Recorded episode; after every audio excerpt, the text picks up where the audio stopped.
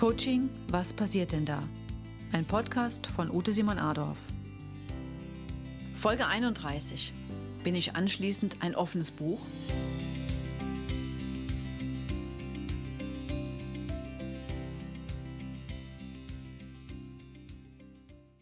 Folge 31.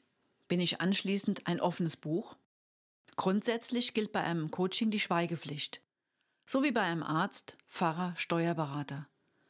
Daher ist eine solide Vertrauensbasis das A und O für ein erfolgreiches Coaching.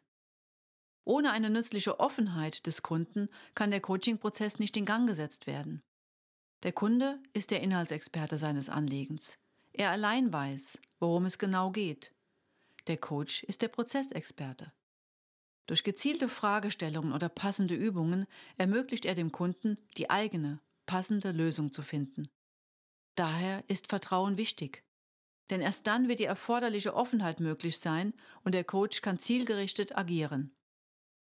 Wenn Sie den geringsten Zweifel haben, dass der Coach nicht vertrauenswürdig ist, sollten Sie das Coaching abbrechen. Es kann zu keinem Erfolg führen.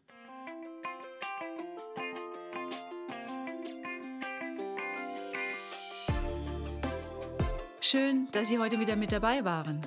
Sie möchten die nächste Podcast-Folge nicht verpassen? Abonnieren Sie jetzt meinen Kanal und folgen Sie mir gerne auf den bekannten Social-Media-Kanälen oder auf meiner Website simonadolf.de.